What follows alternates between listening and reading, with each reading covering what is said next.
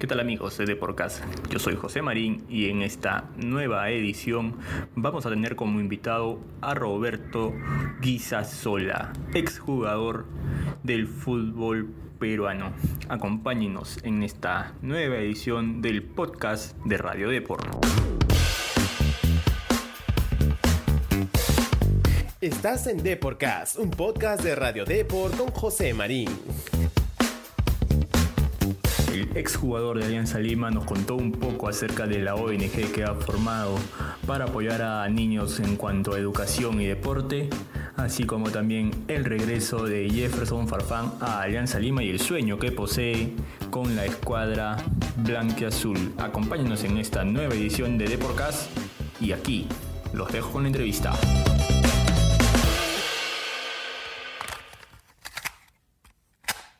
Roberto, ¿cómo, ¿cómo has estado en estos días? ¿no? ¿Cómo te ha tratado este tema de, de, la pandemia? Hemos visto que estás realizando algunas actividades y queríamos que nos cuentes un poquito, un poco alejándonos del tema de Farfán, de lo que ha sido la labor de, Roberto Guisasola en estos días.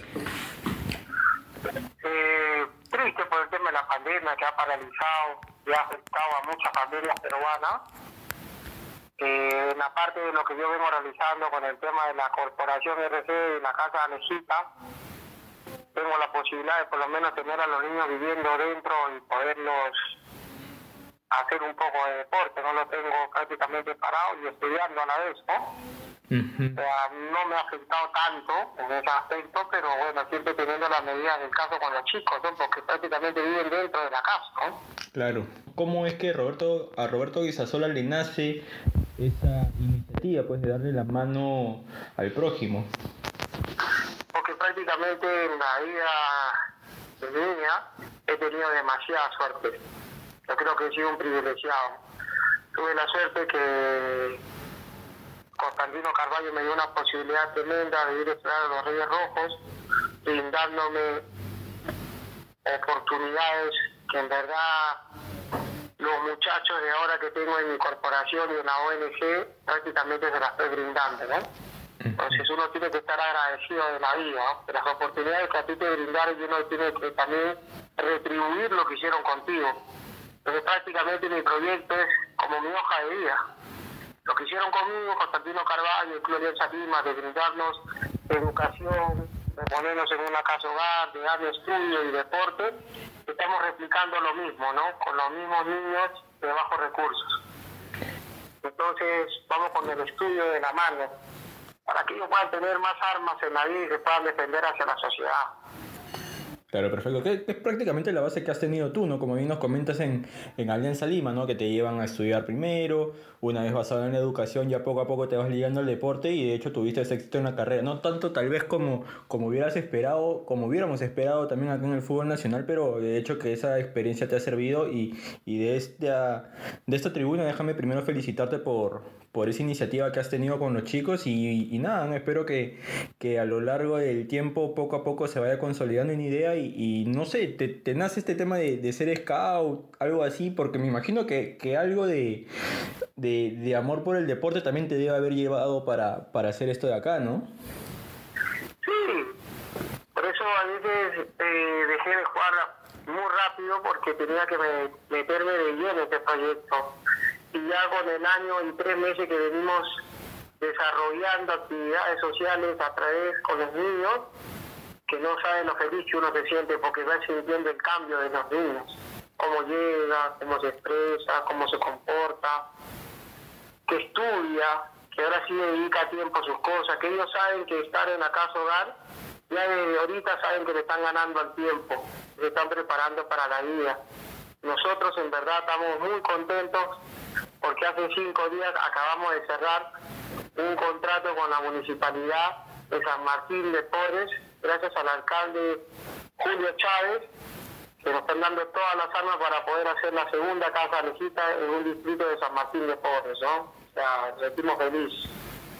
Roberto, y ahora tú ya prácticamente has decidido seguir llevando tu vida por este lado, por esta carrera, o por ahí, no sé, hay un bichito que te diga, no sé, quiero ser entrenador, tal vez, no sé, me voy un poco más para el lado representante, O, ya tú estás totalmente cerrado en que, este tema de la ONG que lleva de la mano la educación con, con, el deporte ya es lo que, lo que ha, la vida te ha puesto en el camino?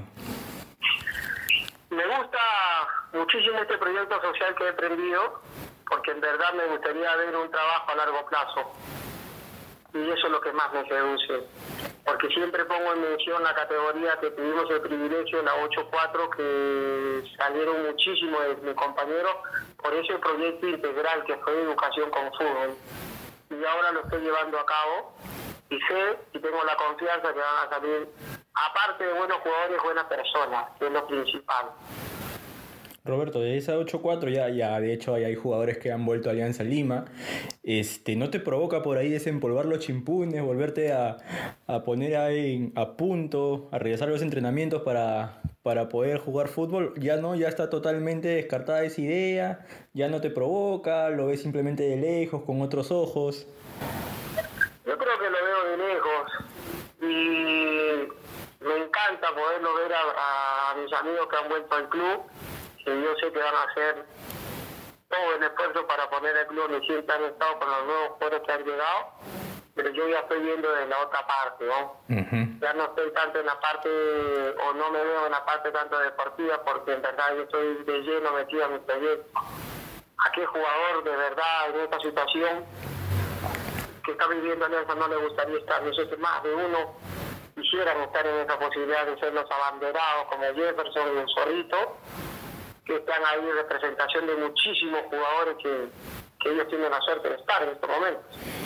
Exacto, ahora se me hace imposible no preguntarte esto porque tú eres un hombre de fútbol, ¿no? Y, creo que el profesor Bustos ni nadie de Alianza Lima se, se va a poder molestar con esto, pero tú, con, con este plantel que, que, ha formado Alianza Lima, tú tendrías un 11 o por lo menos ¿Cómo armarías tú la zona de ataque de Alianza Lima? Porque variantes tiene, ¿no? Ha contratado a varios jugadores, no solo nacionales, sino también internacionales, que, le da un poquito de, peso ofensivo al club. Y, nos gustaría conocer si es que tienes la alineación de tal vez cómo formarías tú si fueras el entrenador, o en todo caso, cómo armarías la zona de ataque, que me imagino que debe ser el principal dolor de cabeza del profe Bustos en estos días con tantos elementos con tantos jugadores que tiene, pero a mí me gustaría mucho más la parte de, delantero que Jefferson eh, como 10 y Barco con, con, el zorrito arriba, para que los dos desgasten a la defensa y puedan dejar el, campo libre. Tú de arranque con los tres, a ninguno de recambio, los tres. No, frente, tiene que, tiene que tener aquí a desgastar. Los Barcos es un jugador de experiencia muy bueno, que ha ganado muchísimas cosas internacionalmente Wilmer Aguirre, un jugador muy bueno que nosotros lo conocemos, sabemos lo que puede ser el zorro, y Jefferson está más a decirlo, ¿no? Por la experiencia que necesitas en estas alturas estar en un buen nivel para afrontar este campeonato tan largo. Ya, a ver, tú me dices que a Jefferson lo pondrías de 10, a, Barco y Aguirre eh, este, en punta. ¿Cómo, ¿Cómo sería más o menos tu iniciación? ¿Un 4-3? ¿Cómo, cómo? que los dos vayan de punta, Barco con el zorro y Jefferson atrás como 10. Un poquito más retrasado y dos, ah, dos volantes que estaban en el recorrido por ahí. Ya Jefferson un poquito ah. más pensando, el zorrito que haga un poco más el desgaste, no tanto como Barco tal vez. Ah, así es, así es. ¿Y Roberto Guisasola tendría, tendría espacio en este equipo o ya lo ves un poco más complicado? Ya? Ya no, ya ahora hay jugadores muy buenos que la que quizás lo que pasó en el club en, esto, en estas instancias nos sirve de experiencia más que todo, pero tenemos muy buenos jugadores de divisiones menores. Y yo sé que ahora tienen su revancha y lo van a hacer de la mejor manera. Ahora, el proyecto dirigencial de Alianza Lima, me imagino que con estos, con estos nombres que, que, ha contratado para este año, no solo pelear el título nacional, sino también clasificar a la Copa Libertadores el próximo año y a su vez también ya como que Paolo deja, deja abierta esa posibilidad de que pueda regresar. ¿Te imaginas ese equipo en la Libertadores de Alianza Lima si es que primero logra la clasificación, que me imagino es el, el objetivo principal del club? Y eso que es un sueño también que uno se, se le cruza. Oh, yo me imagino que si venga Paolo, tenga jugadores como Cueva, Carrillo, uff imagino que eso debe ser, pero... Ya ahí sí los chimpunes, ¿no? ¿O no tampoco? No, no, yo estoy por otra cosa, pero sería algo muy lindo poder ver ah, algo impresionante, una Libertadores con esos tipos de jugadores de Perú. ¿Eres de los amigos que, de los compañeros que, que analiza el fútbol después de los partidos? ¿Hay una llamada así como que tuviste un rendimiento, te faltó esto, te faltó el otro? ¿O, no eres mucho de comentar el, post partido? Pues creo que no hablamos mucho de fútbol, hablamos de otros temas. Porque imagínate, todo el día hablar de fútbol también es agobiante y es desgastante. Pero lo que sí te puedo tratar de decir que no sabes la emoción que tiene Jefferson de poder este, estar en el campo y poder hacer cosas distintas porque la situación ya es muy distinta en el tema de que él es prácticamente una figura que ha conseguido todo fuera y ahora viene a subir un reto, ¿no? Ahora, ¿tú le encuentras algún tipo de, de, parecido o de diferencia también, si es, que, si es que la hay, en el regreso de Jefferson Farfán con el regreso que tuvo Vargas a Universitario hace unos años? ¿O lo ves un poco similar? No, lo que pasa es que comparaciones a mí no me gusta. Cada jugador tiene su estilo y tiene sus cosas para poderlo hacer. O sea, en una situación que estaba prácticamente viviendo el tema de Alianza Lima, Jefferson tenía ya pensado hasta jugar segunda. Ojo. Sino que no se dio a conocer porque lo, lo guardaba bajo siete llaves. Ese secreto lo tenías tú, ¿no? Ese secreto lo tenías tú. Claro, nosotros lo sabíamos y ya estaba prácticamente todo arreglado. Y, se dio el tema del TAS. Entonces, quizás esa, esa parte la gente no sabía. Pero es algo que él siente mucho en la camiseta de Alianza Lima. Ahora, así como la siente él, me imagino que también la sientes tú, ¿no? ¿Qué, qué pasaba si en, en este tema de, del descenso, de la incertidumbre de si es que Alianza volvía o no a Primera División, llegaba un llamado que decía, Roberto, ¿sabes qué? Necesitamos un carrilero derecho. ¿Aceptabas la propuesta o le decías, uy, no sé, tal vez te puedo apoyar en un tema administrativo, pero ya dentro del campo no? No, porque si es un tema que te llama la dirigencia y quiere contar contigo, es diferente. Eso es muy diferente. Ahí ya tienes que sacarlo, desempolvarlo y dar show. Claro, chocolate, dar chocolate. Eso es, diferente. No, yo nunca he sido un jugador que, que, como quien dice, regalarse. Eso nunca me ha gustado, hermano. Siempre he sido un jugador que si te solicitan y tú estás en condiciones de poderle brindar responsabilidad en tu club y sacarlo adelante, porque tienes que cambiar toda tu forma de vivir, ojo, estás en alianza. Una responsabilidad de llevarte un país donde siempre está un equipo de fútbol con mucha responsabilidad. Porque tú sabes que estar jugando en Alianza no es igual que estar jugando en otro equipo, que puedes salir, caminar, nadie te dice nada, no. jugar en Alianza, que hemos estado nosotros jugando mucho tiempo, es una responsabilidad enorme. Y saber tú que todos los equipos le quieren ganar Alianza, por ello te tienes que preparar diez veces más. Exacto, pero tú, tú estás en condiciones todavía, ¿no? O sea, ya, poniéndonos en el caso que te llamaba la dirigencia, tú no tenías problemas en dos, tres meses y ya estabas físicamente bien y te ponías los botines y, y regresabas. Sí, podía ser, porque estaba muy animado que se lanza, se quedaba en segunda y estar ahí. Te aseguro que sí. Perfecto. Porque la situación del club, una situación complicada, una situación de segunda, una situación que tenía que subir me hubiese encantado estar ahí, pero gracias a Dios el CAF salió a favor del club, por el club de las primeras posiciones, y hay buenos muchachos y divisiones menores que tienen la oportunidad de poderlo demostrar. Exacto, Roberto. Ya la última para no quitarte más tiempo y, antes agradecerte por, por el tiempo que nos has brindado para Deporcast. ¿Cómo ves Alianza en este debut en esta Liga 1? ¿Con qué crees que, ¿A qué crees que podría aspirar Alianza Lima con, con este plantel que ha armado y con el profe Gusto a la cabeza?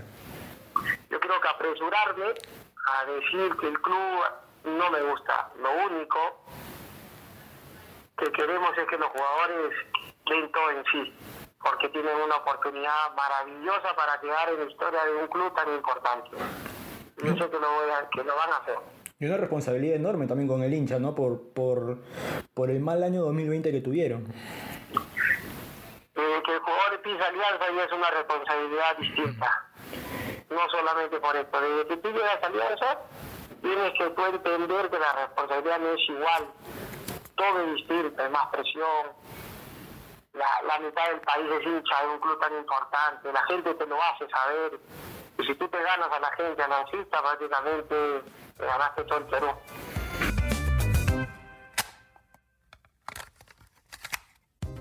no hay dudas de que Roberto Guisasola también está muy ilusionado con esta nueva conformación del plantel de Alianza Lima para la presente temporada y de hecho también con los logros que podría alcanzar con miras al 2022 y un posible retorno de su otro compadre, Paolo Guerrero. Bien amigos, eso ha sido todo por mi parte. No olviden de dejar sus comentarios y conmigo será hasta una nueva edición de Deportcast. Nos vemos. Chao. Nos encanta saber tu opinión. Coméntanos y deja tu valoración de Deporcast en Apple Podcast. También no te olvides de seguirnos en Spotify, Spreaker y Google Podcast.